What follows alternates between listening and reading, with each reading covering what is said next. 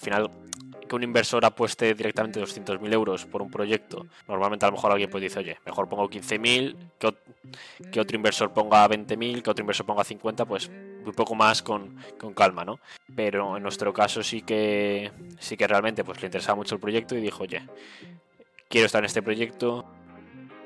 Lo primero, porque eres el actualmente eres el CEO y founder de, de Worsible, también es el CEO y founder de Pseudo Studios, que es una agencia digital. Bueno, Worsible, eh, así a grosso modo, se podría decir que es un marketplace para, para empresas que encuentren talento freelance. ¿Estoy en lo correcto? Sí, sí, así es. Y vaya, he visto, tienes una página web y la verdad que está brutal y explicas todo. Y dices que llevas emprendiendo desde los 12 años, que empezaste, que todo empezó con una eh, PSP, si no me equivoco. Sí, así es. A, a los 7 años. ¿Cómo es que desde tan joven em, empezaste con, con, esto del emprendimiento? Pues a ver, realmente empezó todo un poco con el tema de, de los videojuegos. Eh, yo siempre he sido una persona que me han encantado los videojuegos, ahora ya no tanto como antes.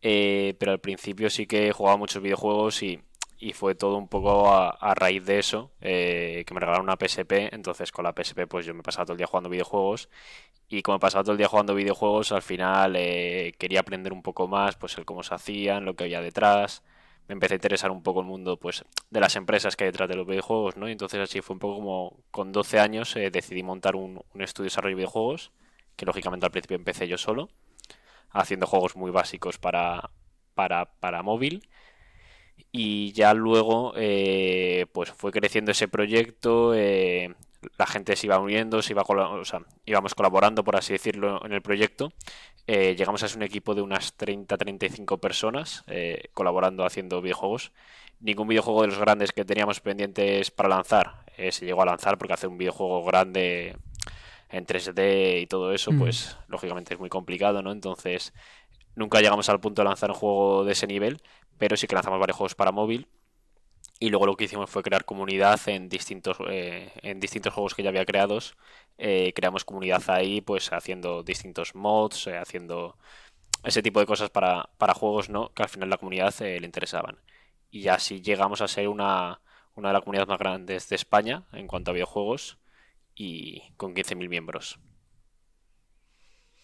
Joder.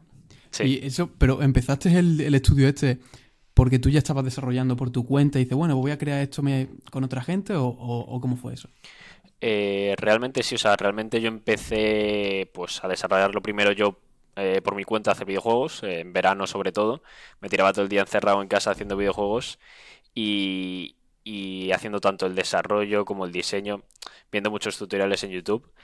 Y, en principio fue eso. Eh, ya llegó un punto en el que dije, hombre, pues si quiero a lo mejor conseguir inversores, eh, hacer alguna hacer algún tipo de campaña, lo que sea, necesito tener una página web. En vez de contratar eh, a alguien que me hiciese una página web, decidí hacerla yo porque no tenía presupuesto para hacer, o sea, para contratar una página web, ¿no? que en ese momento eran muy caras. Y ahí decidí fue un poco hacer yo una página web, intentar formalizarlo todo un poco más. De hecho, la página web al principio poníamos que, que, que The Swims era un equipo grande y tal, y realmente estaba solo yo al principio. entonces, entonces sí, o sea, empezó todo muy, muy de forma eh, pequeña, por así decirlo, y poco a poco con el tiempo se fue haciendo más grande. Pero eso vaya, ¿me estás diciendo que esto con, con qué edad más o menos entonces? Pues ahí ya, o sea, cuando ya empecé a hacer la página web y eso tendría unos 13, 14. Con 13 años, pero bueno, me estabas diciendo que con esa edad, dices, querías crear la página web para ser más serio, cara de inversores. Aquí creo que, que me da mucha curiosidad cómo es un niño de 13 años que, bueno, le gustan los videojuegos, está pensando ya, bueno, voy a levantar capital o voy a hacer estas cosas. ¿De dónde nace el, el, el, esa transición de, bueno, me gustan los juegos como muchos niños decir, pues mira, pues yo quiero hacer de esto, levantar capital y hacer esto una empresa grande? Supongo que a lo mejor estarías pensando incluso en, en contratar a gente. Sí, ¿Eso, o sea, ¿Eso cómo nace, Sergio? Eh, realmente todo ahí eh, nació un poco porque para hacer videojuegos necesitas dinero. Eh, yo, en esa etapa de mi vida, pues lógicamente no voy a pedirle dinero a mis padres para, oye, me hacen juego, darme dinero. Lógicamente eso no, no es así, ¿no? Y claro, tú vas a un inversor, un chaval de 14 años, pues tampoco es, o sea, es, es muy complicado decirle a un inversor, oye, que quiero hacer eh, esta ronda o, quiero levantar dinero para hacer un videojuego.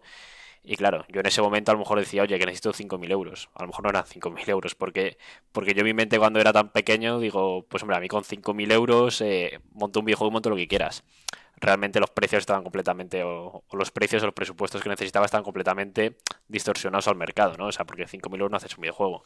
Y yo los presupuestos que hacía eran tipo de ese estilo, ¿no? Entonces, lógicamente, yo, yo empecé con el tema de desarrollo de videojuegos, pero ya llega un punto en el que necesitas ir eh, formalizando todo un poco más, ¿no? Eh, y pues para hacer todo eso necesitas dinero. Eh, cuando necesitas dinero buscas formas de ganar ese dinero, vendiendo videojuegos.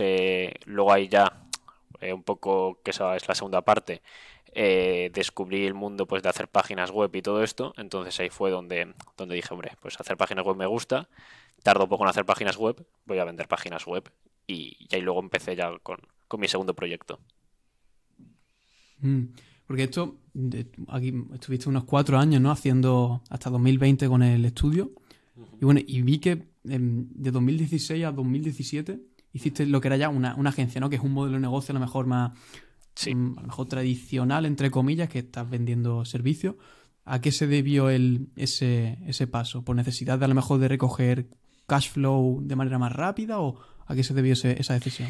Pues realmente el tema de videojuegos, eh, me di cuenta que, que desde que tú empieces, o sea, desde que empiezas en ese proceso hasta que realmente a lo mejor adquieres dinero, empiezas a facturar, pasa muchísimo tiempo y luego hay, o sea, luego llega un punto en el que a lo mejor la facturación, o sea, lanzábamos un juego de, de móvil y con unas 5.000, 10.000 descargas, eh, 5.000 usuarios activos y, y, lo, y, los beneficios de la publicidad eran, pues yo que sé, unos 5 dólares.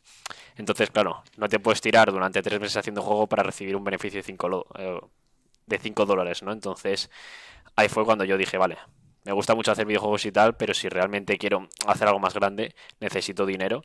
Entonces así fue un poco como empecé a hacer páginas web eh, totalmente por mi cuenta. Eh, me formé sobre todo pues eso en internet, eh, intentando hacer proyectos. Yo lógicamente al principio comenzaba ofreciendo una página web. creo que la primera que hice fue por unos 50 o 100 euros hacer una página web. el cliente lo encontré por Wallapop. Yo en ese momento subí en Wallapop un, un anuncio poniendo hago páginas web. Y ahí fue como conseguí mi primer cliente, ¿eh? o sea, a través de Wallapop. Eh, no lo sé, o sea, fue la primera idea que se me ocurrió. Yo no tenía página web ni nada, entonces, claro, eh, la única forma de vender que tenía era así. Tampoco tengo dinero para hacer publicidad ni nada, ¿no? Pues, pues una noche en Wallapop funcionó. Y la ventaja fue que yo lo, realmente esa página web la hice muy rápido, con poco presupuesto. Y, luego el boca a boca, ¿no? Al final, esa persona que contrató la página web se lo fue diciendo a otra persona, otra persona, otra persona, otra persona. Y ya así fue como un poco, pues, pasé de cobrar 50 a 100, 200, 300, 400. Iba subiendo mucho el precio ya de las páginas web y haciendo más, pues, a más clientes, ¿no? Y ya luego llegó un punto en el que la agencia, no solamente hacer páginas web, dije, hombre, pues a lo mejor me llega una persona que quiere una página web, pero también quiere hacer el SEO, quiere hacer el marketing, quiere hacer el diseño y toda la página web. Ya empecé a subcontratar a freelance para hacer esas tareas, ¿no? Un poco más de, las empresas que necesitan. Y ya luego, por último, metimos el desarrollo de aplicaciones, que también lo externalizábamos, y, también eso funcionó, funcionó guay. Mm, entonces entiendo que a día de hoy seguís teniendo esta infraestructura líquida, por así decirlo, trabajando con freelancers, o cómo funciona ahora mismo con la agencia. Eh, realmente la agencia, por así decirlo, en el, en el, momento en el que yo vi que había una demanda bastante alta, por así decirlo, de empresas que necesitan hacer proyectos, y realmente las agencias eh, yo lo veía como un modelo de negocio que, que una empresa eh, al final paga una agencia y la agencia está de intermediario, pero que se queda una comisión demasiado alta. O sea, al final una agencia el margen que tiene puede ser de un 60, de un 60 70%, que son márgenes muy altos. Si al final la empresa directamente contrata a un freelance, pues le va a salir a un 30% del precio total, ¿no? Entonces ahí fue cuando dije yo, hombre, eh, si yo contrato a través de freelance, contrato a través de Fiverr, contrato a través de estas plataformas, eh, me daba cuenta también de que fallaban muchísimas cosas. No había plataforma española en la que encontrar a freelance españoles y tener una comunicación con alguien español y tal. Aunque son más caros, pero la calidad es mucho mejor siempre, ¿no? Y, así fue un poco como dije, hombre, si monto una plataforma a todos los clientes que tengo, les redirijo para esa plataforma, consigo varios freelance y les pongo en contacto y yo en vez de llevarme un 70% a lo mejor por proyecto, que tengo que estar yo encima del proyecto, me quedo solamente un 15% de lo que factura el freelance, ¿vale? Que es el modelo de Worsible, eh, pues lógicamente ahí eh, sería todo mucho mejor tanto como para la empresa como para mí, que no tengo que estar pendiente de cada proyecto, puede ser mucho más escalable, porque al final un marketplace, la escalabilidad que tiene es muchísimo eh, es muchísimo mayor. Y para los freelance que teníamos también les metimos ahí. Entonces, ese flujo, lógicamente, es mucho más escalable.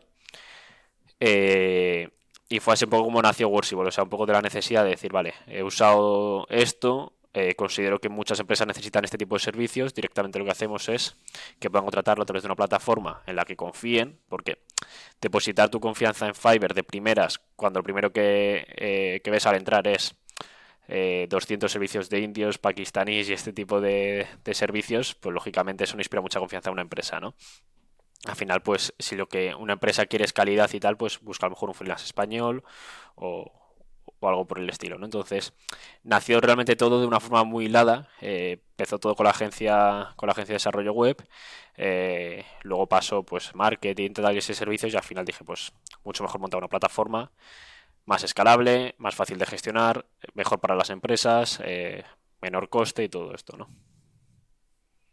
Mm, sí, vaya, tiene, todo el sentido. Aquí veo que en, el proceso ese antes de empezar Worsible, eh, también trataste, bueno, que por lo visto no se llegó a lanzar del todo, eh, o no sé si lo pronuncio bien, pero era también tipo marketplace. Es porque tú en ese momento, tú ya tenías, yo quiero un modelo de negocio que realmente se pueda ser súper escalable y luego te diste cuenta de, hostia, si yo ya estoy trabajando, me estoy dando cuenta de este problema que hay con, los freelance, pues en vez de esto vamos a tirar por el tema de, del marketplace de freelance. ¿Fue algo así o, estoy equivocado?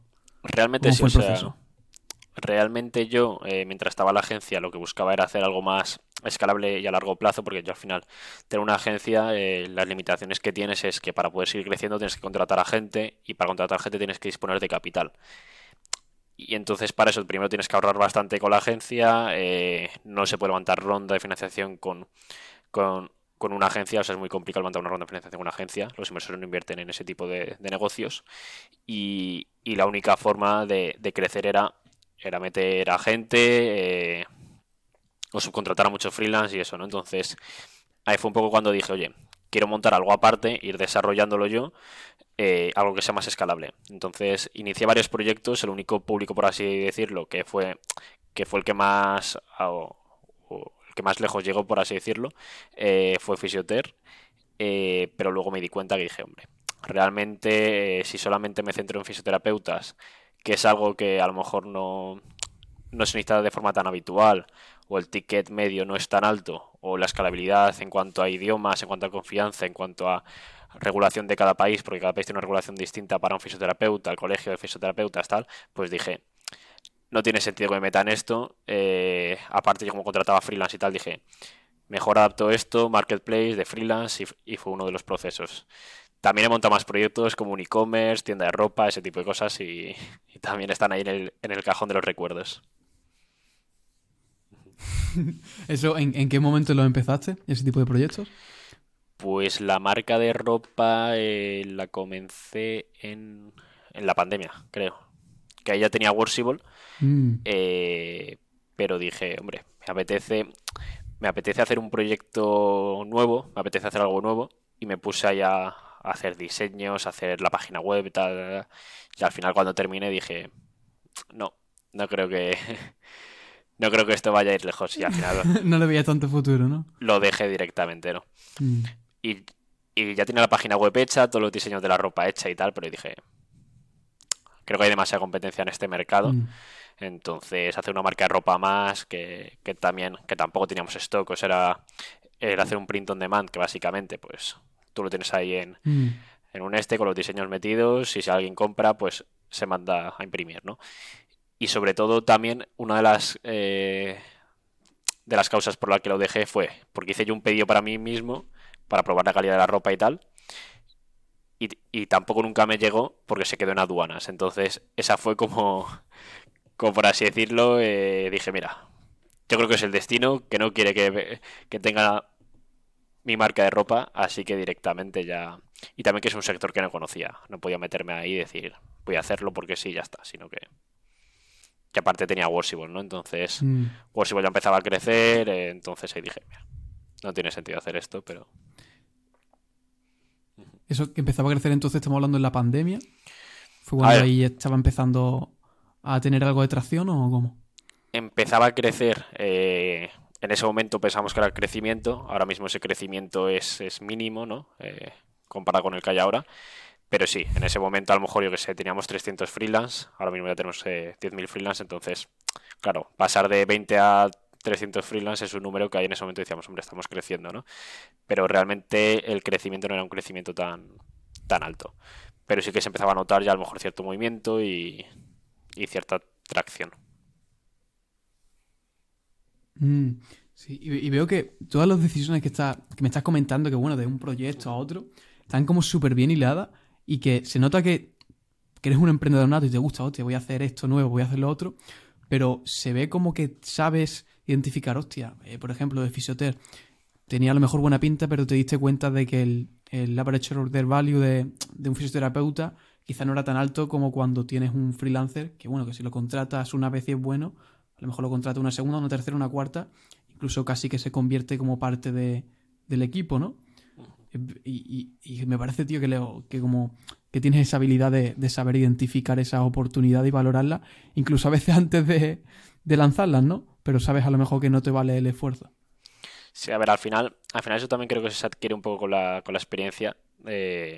como te comentaba antes, se lanzan muchos proyectos que luego a los tres días de lanzarlo digo, si es que no, es que nadie necesita este proyecto, ¿no? Entonces, al final eso yo creo que se, que se adquiere con los años, de con los proyectos que vas haciendo, vas viendo que los proyectos a lo mejor no tienen sentido, que no tienen cabida o, o que no has hecho, o que no has hecho un, un buen análisis de mercado y, al final pues te la pegas, ¿no? Entonces, eh, yo como creo que se aprende más es, eh, eso, lanzando proyectos, ver que no funcionan y ya, y ya si vas diciendo, vale, pues antes de lanzar este proyecto primero voy a hacer esto, voy a analizarlo, tal, y ya luego te das cuenta solo, por así decirlo, que el proyecto no va a salir, ¿no? Entonces, eh, eso pasa muchas veces, cada vez lo identificarás más rápido, pero al final eso va un poco con, con el tiempo, ¿no? Entonces, pero tampoco creo que se nazca con eso. O sea, no creo que alguien diga, oye, eh, nace un niño y, ya directamente sabe que un proyecto no va a salir, eh, ya conoce el mercado. No, al final eso se adquiere un poco con la experiencia e ir haciendo, ir haciendo proyectos. ¿Tienes algún, algunos parámetros, una, una checklist sería un poco raro decirlo, pero algo que tú digas, bueno, esta oportunidad, si cumple este factor, este factor y este otro, hay una gran posibilidad de que las cosas vayan bien. Pues realmente, o sea, hasta hace poco no tenía, por así decirlo, una checklist. O sea, yo iba haciendo todo por intuición, iba haciendo proyectos o funciones. Un mapa mental, vaya. Claro. Eh, ahora mismo en Worshipable sí que ya tenemos, por así decirlo. Primero hacemos un análisis de qué funciones queremos lanzar. Eh, realmente un usuario lo necesita, cuántos usuarios nos han pedido esta función, eh, una empresa pagaría por esto, cuánto pagarías por esto. Entonces, primero analizamos todo ese tipo de cosas y ya decimos, vale, si todo esto está alineado, lo lanzamos. Pero yo antes, por ejemplo, cuando un usuario me decía, oye, que quiero que haya esto en la página web, oye, que creo que esto debería estar en Worshipable, y un usuario te pide eso, y luego cuando le dices, oye, ¿cuánto pagarías por esto? Te dice que no pagaría, entonces, ¿para qué vas a hacer algo así, no? Entonces, un poco te vas dando cuenta haciendo ese tipo de, de UX Research, eh, viendo, viendo qué es lo que necesita el usuario, eh, haciendo un análisis y al final es eso, o sea, no hacer tanto caso al usuario en muchas cosas hasta que alguien no te diga, oye, eh, 100 usuarios quieren esta función o, o pagarían por esto X o, ese tipo de cosas, ¿no? Que eso es una de las cosas que he pecado mucho eh, a lo largo de todos los proyectos que he hecho, pues al final ha sido decir, oye, cualquier cosa me pedían la hacía, porque a mí también me gusta crear cosas, me, me gusta hacer páginas web, entonces cualquier cosa que me pedían directamente la, la hacía, ¿no? Ahora sí que piensas un poco más estratégicamente, dices, vale, voy a invertir el tiempo del equipo, que al final invertir tiempo es invertir dinero en hacer esto que a lo mejor no funciona o a lo mejor tal, pues primero lo analizamos, lo metemos en nuestro roadmap, eh, con, con distintos niveles de, de importancia. Si es importante se hace primero, si no después, tal. Pero sí, ahora más o menos como que evaluamos mucho más los riesgos de cada cosa que hagamos y, y los proyectos que lanzamos y tal. Decisiones más tomadas en, en base a data, ¿no? Totalmente. O sea, al final, eh, igual que cuando haces una landing page o cuando haces eh, cambios en, eh, en, el diseño y todo eso, al final todo eso es basado en datos, basado en basado en que los usuarios navegan más, en dónde se pasa más tiempo los usuarios, pues todo eso al final lo medimos. Eh, los KPIs también que tenemos, eh, también son, son, datos importantes que nos ayudan a decir, vale, eh, cuántos finales han registrado en este punto, cuántos han quedado parados en este proceso, pues todos esos KPIs que tenemos al final nos sirven mucho pues para hacer mejoras, ¿no? Y, y al final sin datos es imposible mejorar. Mm. Y eh, me da curiosidad, eh, cuando empezaste con Workable, eh, ¿la propuesta de valor que teníais es la misma a la que tenéis ahora? ¿Ha cambiado, ha mutado mucho? ¿O, o cómo es, ha sido el proceso?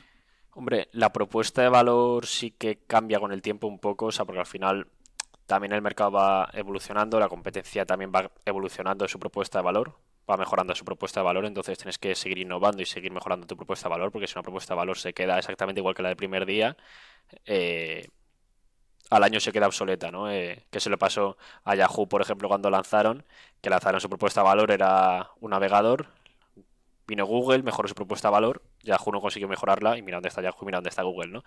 Entonces, yo creo que la propuesta de valor sí que hay que ir actualizándola e, e innovando constantemente y nuestra propuesta de valor sí que cambió, lógicamente, o sea, y cambia prácticamente todos los meses porque añadimos nuevas funciones, añadimos nuevas herramientas que van mejorando esa propuesta de valor, ¿no? Entonces, la propuesta de valor sí que va cambiando, la misión o la visión de la empresa no cambia tanto, aunque hay veces que sí que cambia, pero realmente la misión con la que inició la empresa, que es la de revolucionar la forma tradicional de trabajar, sigue siendo la misma. Queremos seguir revolucionando la forma tradicional de trabajar, así que mm. eso no cambia. Mm. Y, el, y en base de ya lo que es el modelo de negocio y demás, ¿eso se mantiene más o menos de la misma manera de cómo monetizáis? ¿O ha cambiado también? ¿Ha sufrido algunos cambios? Hombre, el modelo de negocio también creo que va evolucionando. Eh, vas lanzando distintas vías de negocio y distintas vías por las que monetizar. Entonces yo creo que sí que va evolucionando. Lo hemos cambiado bastante. Eh, tenemos pensado cambiarlo aún más. Hemos intentado lanzar modelos de negocio alternos. A lo mejor no funcionan algunos, otros funcionan incluso mejor que el modelo de negocio principal. Entonces también va cambiando. O sea, un poco al final aunque una plataforma marketplace se lleve una comisión, también gana dinero, pues a lo mejor pues por los micropagos que haya en ciertas partes, o por distintos servicios que ofrezcamos, o por servicios de asesoramiento, ese tipo de cosas, pues también, también van, van cambiando con el tiempo, ¿no? Entonces el, el, el modelo de negocio yo creo que también, bueno, realmente cambia eh, con el tiempo, porque también va evolucionando y sobre todo adaptándose mucho, pues, eh, a las nuevas ideas que hay en el mercado, a las nuevas eh, vías de monetizar que hay en el mercado y todo eso sí que va evolucionando bastante. ¿Tenéis entonces como un proceso en el cual periódicamente eh, hacéis estos experimentos? ¿O cómo es el proceso ese de, bueno, vamos a hacer esto? ¿O nos ha dicho un usuario una cosa? ¿Tenéis a alguien que está rutinariamente eh, recibiendo data para ver qué, es, qué ponemos en esta lista que has dicho que es como un embudo, ¿no? En, esta, en este roadmap eh, ¿Cómo es ese, ese proceso? De cambiamos esto, no lo cambiamos, así A-B testing, ¿cómo funciona eso?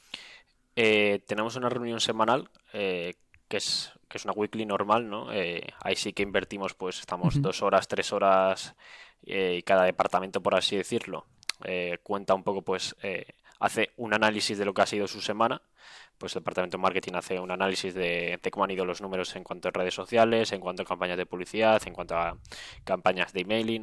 El departamento de ventas pues hace también un informe semanal de esto ha cambiado, esto ha cambiado, esto ha cambiado y el departamento de producto donde estoy yo, que me encargo de desarrollar todas las funciones y demás, eh, también pues un poco digo, vale, eh, estas son las herramientas que hemos estado desarrollando, los fallos que hemos solucionado, eh, las ideas nuevas que han surgido o cosas que, que, creemos que podrían estar bien, y ahí un poco discutimos, decimos, vale, pues esto, esto podría estar bien implementarlo, esto, esto mejor esperamos un poco y vamos estableciendo distintas prioridades, ¿no? Entonces un poco en esas reuniones es, en las que vamos a ir discutiendo pues eh, qué funciones debemos meter, qué funciones son peores, eh, qué cambios implementamos, qué landings optimizamos, ¿no? Entonces, eh, si no hiciésemos eso sería un poco más complicado pues poder llevar a cabo esto, ¿no? Mm.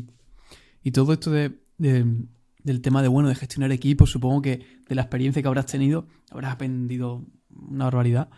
Pero, eh, bueno, no te he preguntado, pero ¿has ido a alguna escuela de negocios o has aprendido todo por tu cuenta? Todo este tema de cómo gestionas una empresa, cómo gestionas a los empleados, ¿cómo, cómo ha sido eso?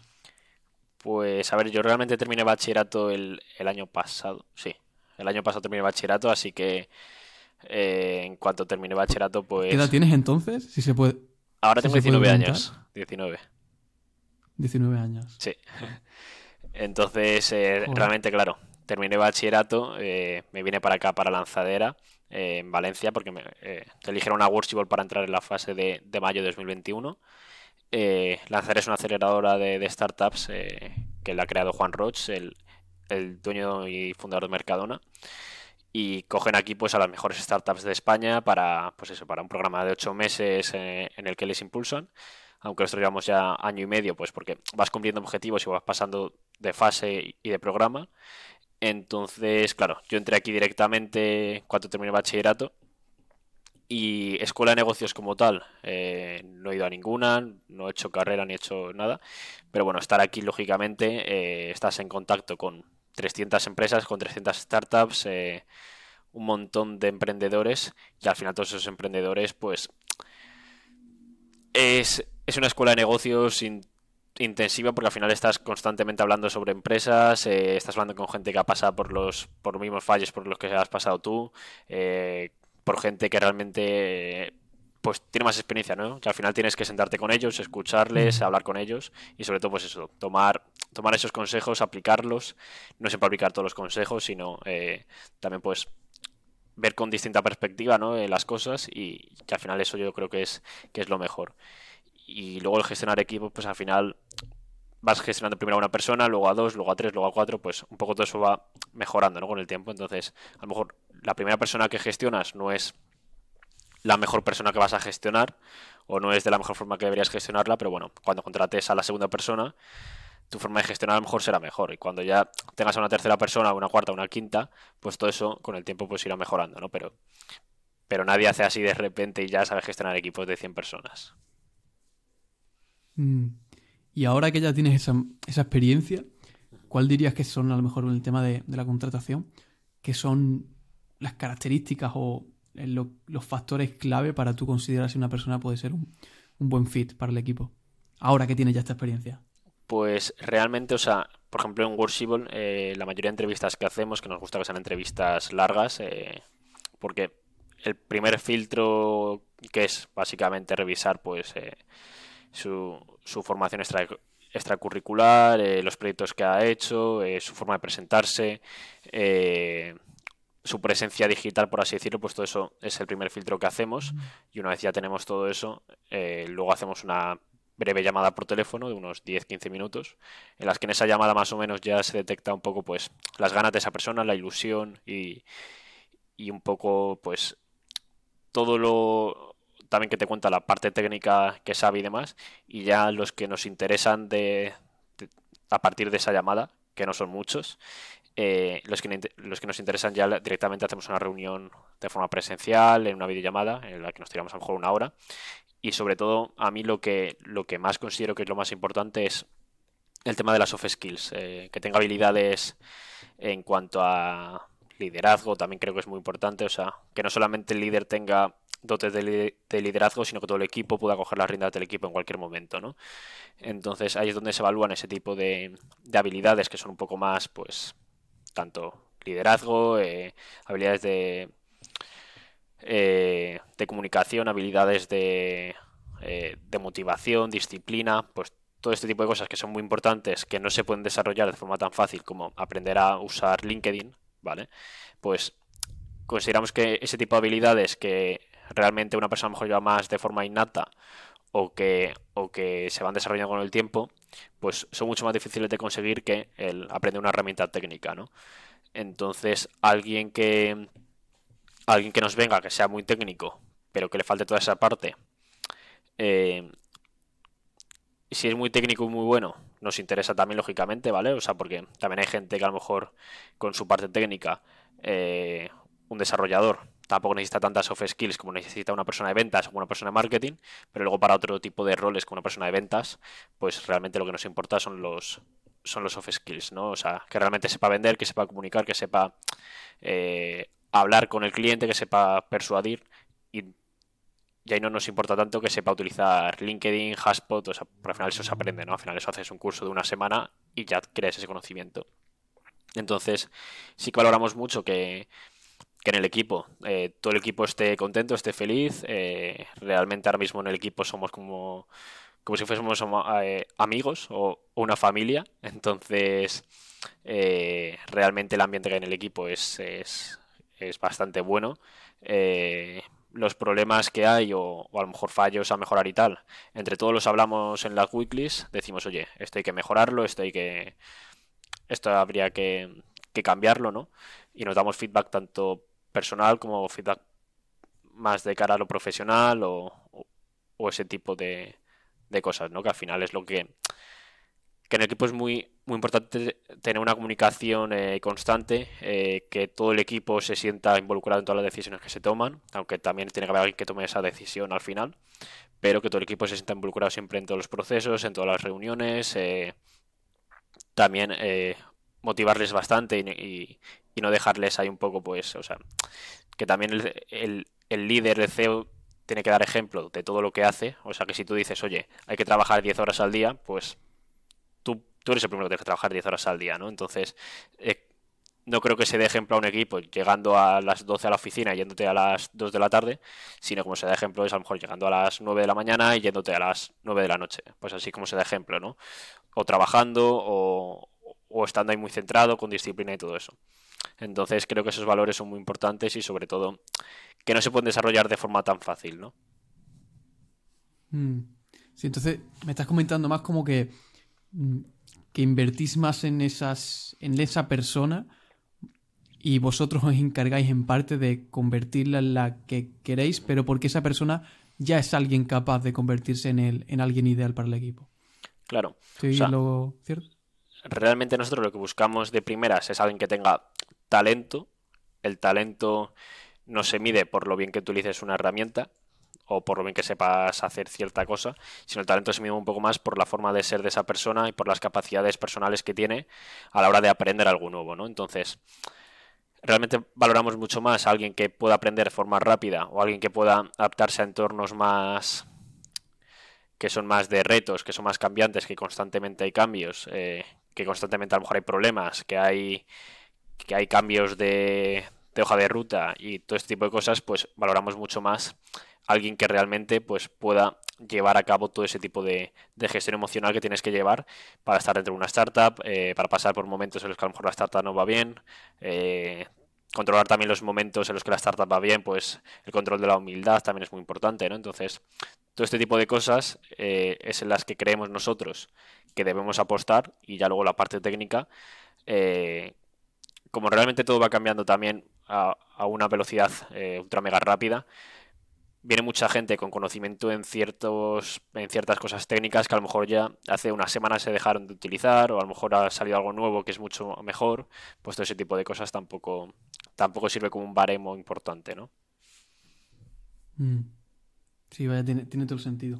En cuanto a a la, porque bueno, me has comentado eso, así los, los cambios estos, pero en, realmente, ¿cuál es la métrica en un modelo de negocio como el vuestro que tú dices, mira, esta métrica es la, clave de, nuestro negocio y es nuestra, nuestra estrella norte?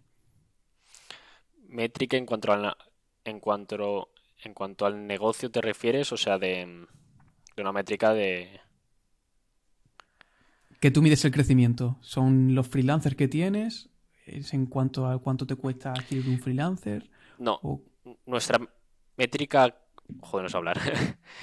eh, nuestro principal KPI diría que, sería la felicidad del usuario, tanto el freelance como la empresa. Entonces, ese creo que es eh, nuestro KPI principal, porque por muchos freelance que tengas, muchas empresas que tengas, si no están felices con tu producto, de nada sirven todas las otras métricas que tengas, ¿no? Entonces, eh, consideraría que, sería la valoración del usuario, nuestro KPI principal, y conseguir que, sea un 5 de 5 un 10 de 10, pues es lo más importante, ¿no? Entonces, si el usuario no está contento, la empresa no está contento, eh, de nada sirve todo lo demás, ¿no? Entonces, diría que ese es nuestro KPI más importante y todo lo que hacemos va en torno a eso. Mm, y esto va como un poco relacionado con lo que me has dicho antes de tu primer cliente. Porque vaya, si tuviste tu primer cliente de, agencia, me estoy refiriendo, cuando tenías la agencia. Sí, sí. Del primer cliente que tuviste, no sé si le preguntaste por algún referido o fue salido de él. Fue directamente salido de él, porque al final, si tú haces un servicio eh, que es bueno y que realmente le ha ayudado, y a lo mejor el precio en ese momento era barato, eh, todos los contactos que tenga, pues dirá, oye, eh, este chico me ha hecho esto por este precio, me lo ha hecho muy bien, súper rápido y tal, pues directamente el mismo me lo decía, ¿no? Eh, y me lo dijo, me dijo, oye, me encanta lo que me has hecho, te pediré más cosas, pero aparte, aparte a toda la gente que me pregunte o que yo vea que necesita hacer una página web, se lo diré. Sobre todo aparte que era un momento en el que la mayoría de empresas o de autónomos no tenían página web, ¿no? Entonces ahí era, fue algo bastante explosivo en ese momento que, que mm. empezaron a llegar ahí clientes y, ya así funcionó. Pero realmente es eso, o sea, tienes que ofrecer un servicio de calidad, con una atención de calidad, con un tiempo intentar que sea siempre el mínimo, eh, pues al final es un poco lo que lo que se busca, ¿no? Y, con Workshop hacemos eh, exactamente lo mismo, o sea, intentamos que el tiempo de contratación sea el mínimo, eh, que la atención al cliente sea la mejor que haya y todo eso si lo juntamos con una plataforma que encima la experiencia de usuario, el diseño y la forma de utilizarla es, es, sencilla, pues es el primer paso al éxito, ¿no? Por así decirlo. Mm, claro, sí, es como si tuvieras una pared con pegamento y cada freelancer que, entra se queda ahí pegado porque le gusta tanto la plataforma, están tan contentos que nunca se van. Entonces, en vez de estar tratando a lo mejor de conseguir nuevos freelancers que hagan y se vayan rápido, estás teniendo a freelancers que, por la experiencia que, eh, que proveéis, entran y se quedan. Y, y, entonces eso yo creo que es clave en un negocio como, el vuestro. Hombre, es, es, es, lo más importante, creo yo, porque, porque al final, por muchos freelance que adquieras, eh, si a las dos semanas de entrar o a las dos semanas de, haber hecho su primer proyecto eh, se van porque no les ha parecido su. o la experiencia no les ha parecido buena, pues al final tu mercado va a estar muy limitado, ¿no? Entonces, es ese problema que a lo mejor tienen este tipo de plataformas como Fiverr o Upwork o este tipo de plataformas, que a lo mejor las opiniones del usuario no son tan positivas como deberían ser, ¿no? Entonces lógicamente al final nos llegan muchos freelance que están muy frustrados con estas plataformas y nos dicen, oye, eh, me encanta lo que hacéis y, directamente por eso, por eso estoy aquí, ¿no? Mm. Entonces, el, actualmente, ¿cuál es el método principal con el cual adquirís, en este caso, freelance, ¿no? Que supongo que, bueno, porque con el tema de los marketplaces no, no, soy experto ni mucho menos, pero siempre está como el, he escuchado el problema del huevo la gallina, ¿no? Que necesitas primero la, demanda, en este caso de freelancers, o la, o la oferta por la cual hay freelancers que están ya dispuestos en tu plataforma a, a, poder ser eh, contratados. En vuestro lugar, ¿cómo fue ese proceso? ¿Ya veíais muy claro la demanda que había y simplemente tuviste que, traer a la oferta, en este caso lo, a los freelancers a vuestra plataforma? ¿Cómo fue eso? Pues a ver, en nuestro caso sí que sí que es verdad, saber que los marketplaces, por desgracia, el método de crecimiento inicial eh, siempre tienes que putear a alguien, por así decirlo, ¿no? O sea, tienes que empezar eh, quemando a una parte de, los usuarios para poder conseguir la otra. En nuestro caso, primero fue eh, tenemos que conseguir muchos freelance para que luego las empresas se puedan meter y las empresas encuentren a freelance que necesitan. Entonces, al principio a lo mejor sí que teníamos dos, tres empresas, pero eso no es suficiente como para tener mil, mil freelance, dos mil freelance, ¿no? Entonces, sí que es verdad que a los freelance al principio, pues, tú vas metiendo freelance, a muchos le vas a perder, pero al final tiene que ser un, un, un indicador, por así decirlo, que, que, tiene que ser importante a la hora de que entre una empresa y entre a Workable en vez de entrar a Fiverr, donde tiene 50 millones de freelance para elegir, ¿no? Entonces, siempre en los marketplaces hay que encontrar una parte que sea un poco la que, la que menos pierda, ¿vale? Porque al final eh, si tú pierdes una empresa que es la que paga al final, eh, estás perdiendo ya un cliente que puede ser a largo plazo pues bastante interesante, ¿no? Mientras que si pierdes un freelance, freelance hay mucho más que empresas que contratan a freelance, ¿no? Entonces, en nuestro caso sí que al principio era así, ahora eh, tratamos por igual a, ambas partes, tanto a freelance como a empresas, pero al principio siempre tiene que ser así y en nuestro caso fueron los freelance. Mm, claro, sí tiene todo el sentido. El momento que ya pasas esa curva, ahora ya puedes ser capaz de, poder. Bueno, vamos a lo otro que quizás no, son, no eran prioridad antes, pero ahora sí. Y el. Eh, he visto que, el, bueno, levantaste hace cosa de un año o así, 200.000 euros de, de financiación. ¿Cómo fue este proceso y a qué se debió eh, esa decisión? Pues a ver, el proceso de levantar capital en una startup no suele ser muy, muy fácil, depende de la startup lógicamente, pero, pero no es un proceso sencillo porque al final la mayoría de startups en el momento en el que levantan capital no tienen, un, no tienen indicadores que sean lo suficientemente atractivos en cuanto a facturación, en cuanto a número de usuarios para un inversor entonces, eh, es un poco complicado, ya entra más en juego eh, tanto el equipo como la persona que ha fundado el proyecto, que es la que realmente tiene que vender su proyecto o su ilusión por el proyecto, ¿no? Eh, sobre todo la primera ronda. Hay muchísimas startups que levantan una primera ronda, que es la de las tres Fs, la de Family, Friends and Fools. Es la típica ronda que suelen levantar es algo muy americano. En, España es más complicado, pero en Estados Unidos normalmente esta primera ronda suele ser dentro, eh, en torno a unos 50.000, 100.000 euros de familiares, eh, amigos y, a lo mejor desconocidos ¿no? que quieran invertir en tu empresa.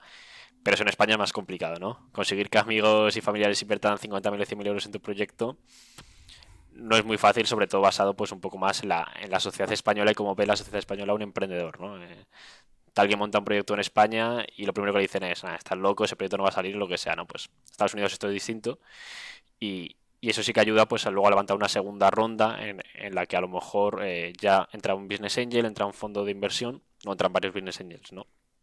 En nuestro caso sí que sí que tuvimos suerte porque bueno, eh, llegó un business angel que estaba muy interesado en el proyecto.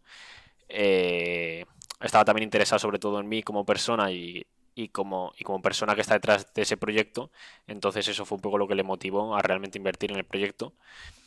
Tuvimos suerte porque solamente tenemos un, inversor en vez de tener 15 inversores, que son 15 personas a las que tener que dar explicaciones, 15 personas que cada uno te va a decir su punto de vista. Eh, habrá gente que esté en, en desacuerdo entre sí pero bueno, nosotros sí que realmente pues eh, tuvimos bastantes entrevistas con distintos fondos de inversión, eh, con distintos business angels eh, y luego al final llega un punto en el que hay uno que está interesado y que realmente quiere invertir en ese proyecto y confía en el proyecto, en el equipo y, en la capaz en la capacidad de de poder escalar ese proyecto, ¿no? Entonces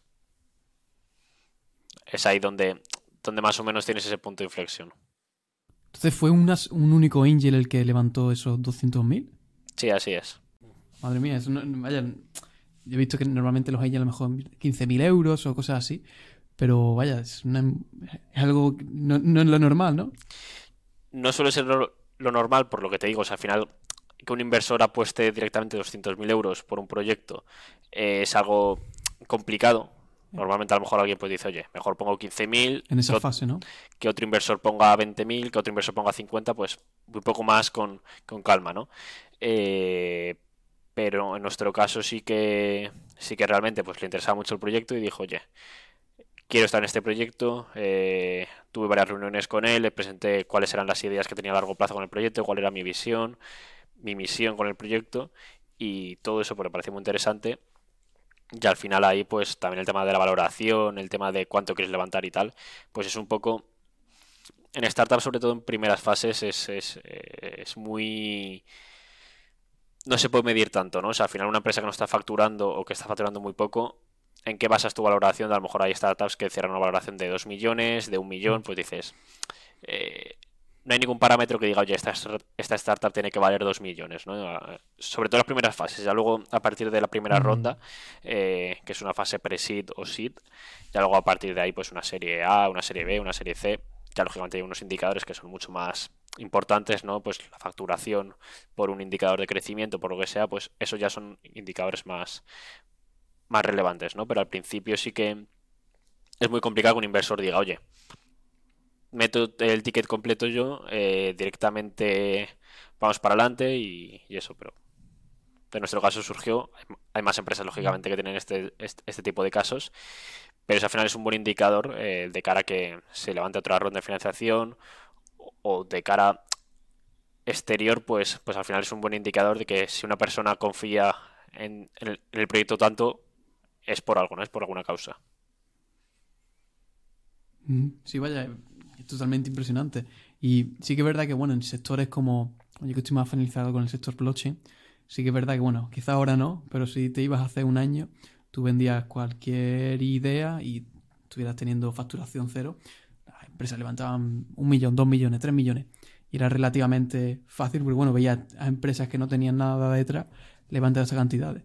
Pero cuando te vayas a, lo que es la realidad, eso es algo, vaya, una hazaña brutal.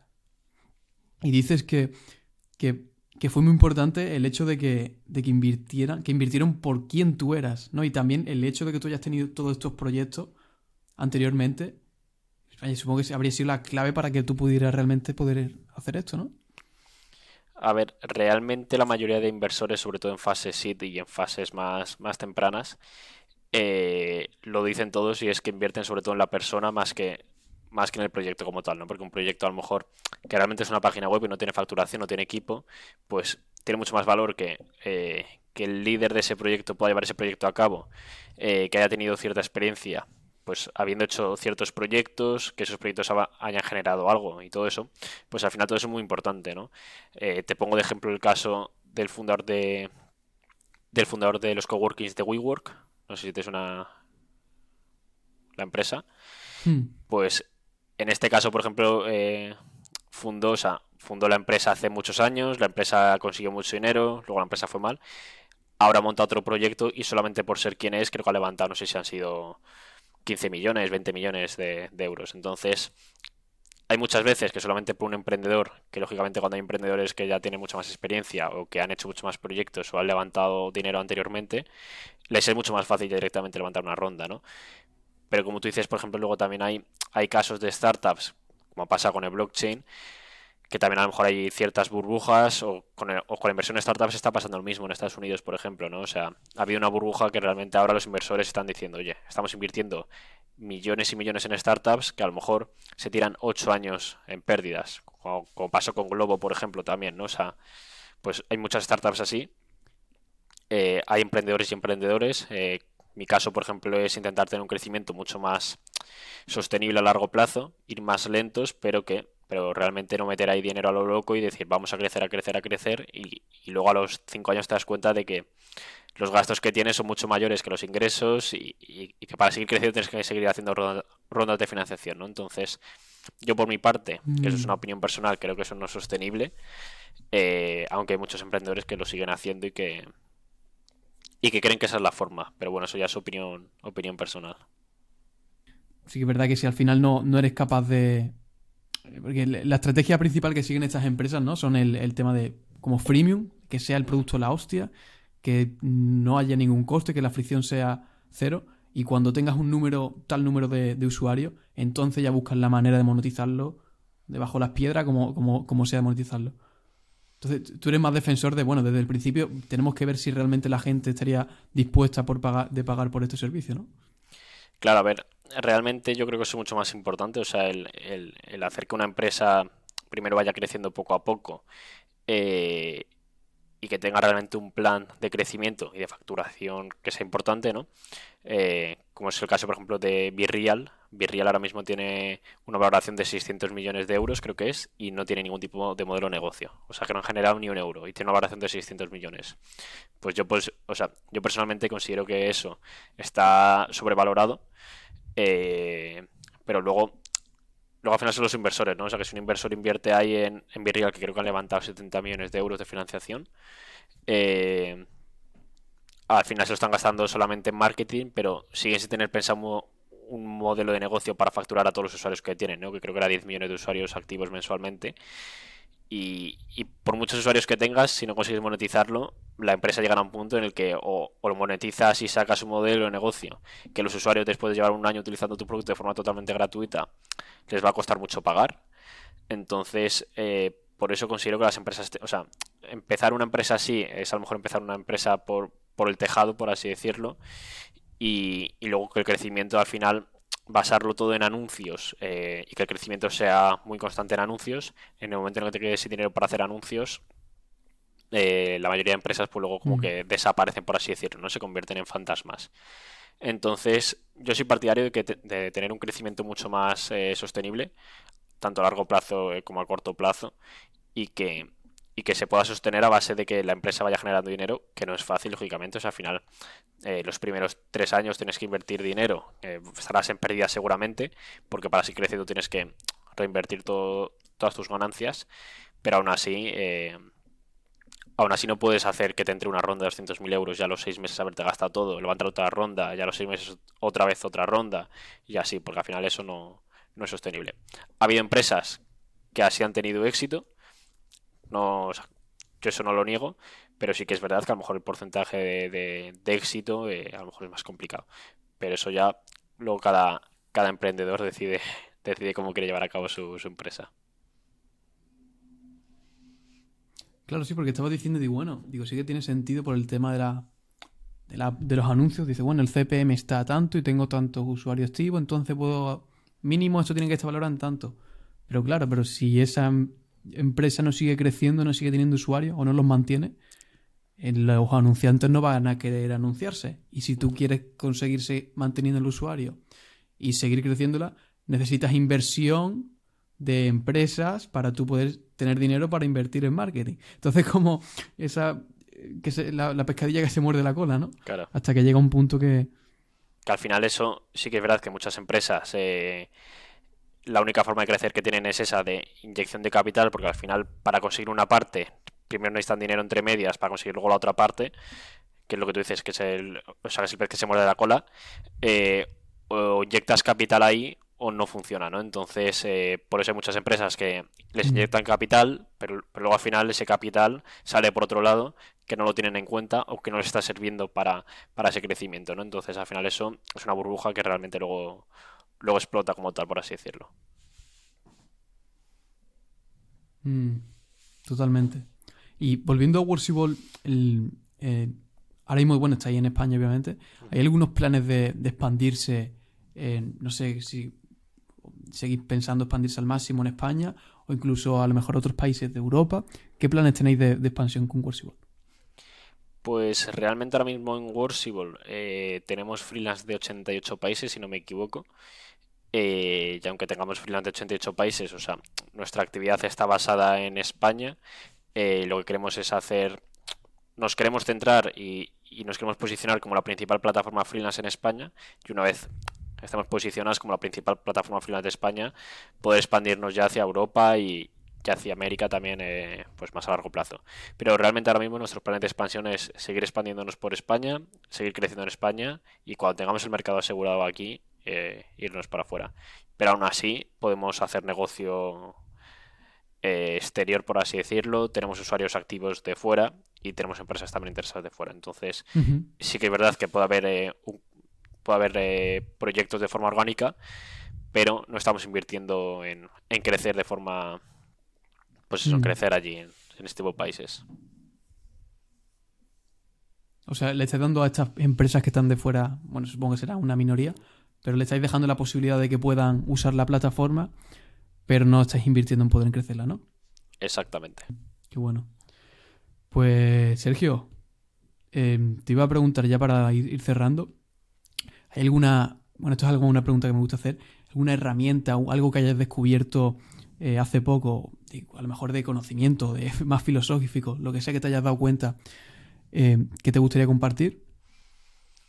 Pues... Puede ser desde una extensión de Chrome hasta un libro que has leído y una idea loca o algo que dices, hostia, esto es una pasada, lo quiero compartir? Pues diría que la mejor herramienta que, que pueda haber tanto como para emprendedores como para como para personas en general que, tengan un proyecto o lo que sea, eh, diría que es eh, estar constantemente o sea, estar constantemente saliendo de tu, eh, de tu, zona de confort, que al final creo que es lo más importante para, para cualquier persona. Eh, por lo que si quieres emprender, eh, estás siempre en tu zona de confort. Cuando llega algún momento que sea malo o que llega algún problema, pues eh, no vas a saber afrontarlo también o no vas a tener esa estabilidad que necesitas, ¿no? Yo, por ejemplo, en mi caso lo que hago es eh, cambiar de rutina cada dos, tres semanas. Intento cambiar, pues, a la hora a la que me despierto, pues en vez de a las cinco y media de la mañana, a las seis de la mañana, ir al gimnasio por la mañana o ir por la tarde, pues creo que ese tipo de no es una herramienta como tal, creo que es algo más eh, una forma de, eh, de, ver tu día a día y de organizarte. Eh, pero sí que creo que es algo muy, muy importante el, estar constantemente desafiándote a ti mismo, ¿no? O sea, el hacer cosas que, que, no, que no, te gustan a lo mejor, el, formarte en, en, algo nuevo que no te gusta, pero que realmente te va a servir mucho a largo plazo y que vas a desarrollar una disciplina que es totalmente necesaria si quieres crecer a largo plazo. Entonces, lo que diría es eso, que, casi siempre lo digo en todas mis entrevistas, que es eh, tener una rutina, pero que esa rutina la intentes cambiar cada, cada X tiempo para, para desafiarte a ti mismo, ¿no? Para, para decir, vale, pues ahora que he logrado esto, ahora que he construido un hábito, voy a romper ese hábito y voy a hacer un hábito nuevo. Entonces así es un poco como estás en constantemente, estás constantemente cambiando y, evolucionas como persona y como, y como líder, ¿no? También. Es como el músculo de estar cómodo estando incómodo, ¿no? Exactamente, sí. sí, qué bueno. Sí, sí, sí. Pues ya está, Sergio, de verdad, me ha encantado escucharte, tío. De verdad que creo que es una pasada, tío, todo, todo lo que sabes. Y bueno, yo creo que seguro que, que tienes mucho más que, que no cabría en un, en un podcast como este. Pero, tío, de verdad, muchísimas gracias por, por tu tiempo, por venir al podcast y, y quedamos en contacto, tío. Muchísimas gracias a ti.